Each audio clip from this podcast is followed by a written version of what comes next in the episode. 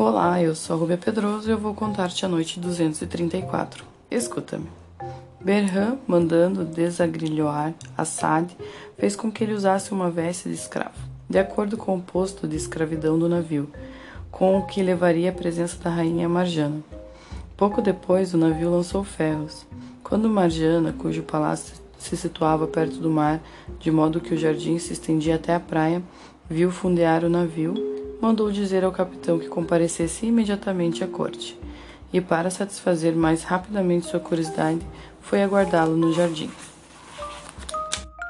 Berran desembarcou com o príncipe Assad após dele exigir que confirmasse ser escravo. Levado à presença de Marjana, lançou-se aos pés e, explicando-lhe a necessidade que o levara a refugiar-se no porto, disse-lhe ser mercador de escravos, que Assad era o último que lhe serviria. Assad agradou desde o primeiro instante a rainha Marjana, que ficou radiante ao saber que ele era escravo. Resolvida a comprá-lo, fosse qual fosse o preço, perguntou-lhe como se chamava. Rainha, respondeu Assad, com lágrimas nos olhos, quereis saber o nome que eu sempre usei ou o nome que uso agora? Como? estranhou a rainha. Tendes dois. Ah, infelizmente é verdade.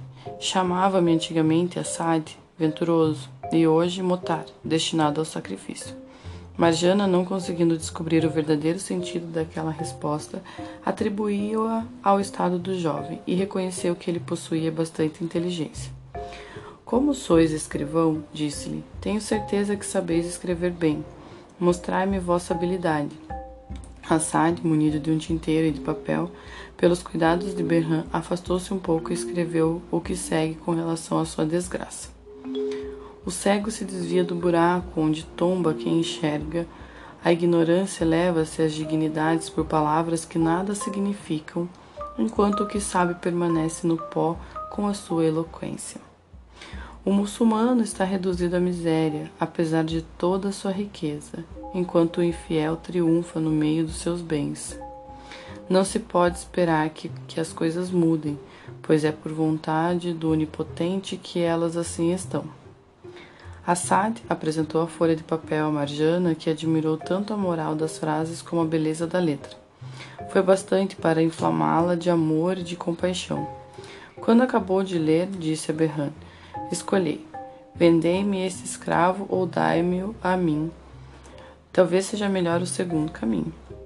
Berhan respondeu insolentemente que não tinha nada que escolher, que precisava do escravo e, portanto, o conservaria. Marjana, irritada, não quis mais discutir com Berran. Pegando Assad pelo braço, levou ao palácio e mandou dizer a Berran que faria confiscar todas as suas mercadorias e incendiar seu navio, se ele se detivesse no porto para passar a noite. Berran foi obrigado a voltar ao navio, aborrecidíssimo, e mandar fazer os preparativos para a partida, embora a tormenta continuasse. Marjana, depois de ordenar que servisse imediatamente a refeição, levou Assad a seu aposento, onde mandou que ele se sentasse. Assad quis protestar, afirmando que tal honra não cabia a um simples escravo. A um escravo, respondeu a rainha. Já não sois escravo. Sentai-vos perto de mim. Contai-me a vossa história, pois já que escrevestes para mostrar-me a vossa letra e a insolência do mercador de escravos me dão a, a ver que deve ser extraordinário. Assad obedeceu e, sentando-se, disse-lhe: Poderosa rainha, não vos enganais, minha história é verdadeiramente extraordinária, mais do que podeis imaginar. Os males e os tormentos incríveis que sofri e o tempo de morte a que eu fora condenado e da qual tão generosamente me livrastes, vos darão a conhecer a grandeza do vosso benefício, do qual jamais me esquecerei. Antes, porém, permiti que eu remonte a origem dos meus males.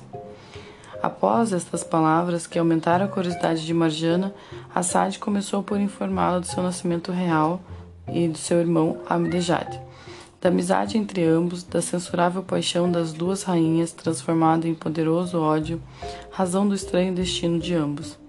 Chegou, enfim, a cólera de seu pai, a salvação quase milagrosa da sua vida e finalmente a perda do irmão e a prisão tão longa e dolorosa da qual só o tinham feito sair para sacrificá-lo na montanha do fogo. Quando a Sade terminou, a rainha Marjana, mais do que nunca enraivecida contra os adoradores do fogo, disse-lhe: Príncipe, não obstante minha aversão aos adoradores do fogo, sempre os tratei com humanidade, Mas depois do que vos fizeram e diante do seu execrável plano de sacrificá-lo, declaro-lhe a partir de agora guerra implacável. Ia estender-se mais sobre o assunto quando serviram as iguarias. Sentou-se então à mesa com Assad, encantado por vê-lo e ouvi-lo, e já dominada por uma paixão que não tardaria em dar a perceber. Príncipe, disse-lhe, mereceis ser compensado por tantos jejuns e más refeições que os adoradores do fogo vos impuseram. Deveis alimentar-vos bem, depois dos vossos sofrimentos, e serviu oferecendo também bebida. Tirada a mesa, Assad, tendo a necessidade de sair, fez com que a rainha não o percebesse. Desceu ao pátio e, vendo aberta a porta do jardim, entrou. Atraído por inúmeras belezas, passeou por algum tempo. Finalmente rumou para uma fonte, lavou as mãos e o rosto e, deitando-se sobre a relva, adormeceu. A noite se aproximava e Berran, que não tinha dar à rainha a oportunidade de executar a ameaça, já, se, já levantara ferros. Apesar de aborrecido com a perda de Assad e a frustração da esperança de um sacrifício, Tratou, contudo, de se consolar por ver que a tormenta cessara e uma brisa suave lhe favorecia o afastamento. Depois de ter se afastado do porto com auxílio da chalupa, antes de içá-lo a bordo, disse aos marinheiros que nela se achavam meus filhos. Esperai, vou ordenar que vos deem barris para a água e vos aguardarei.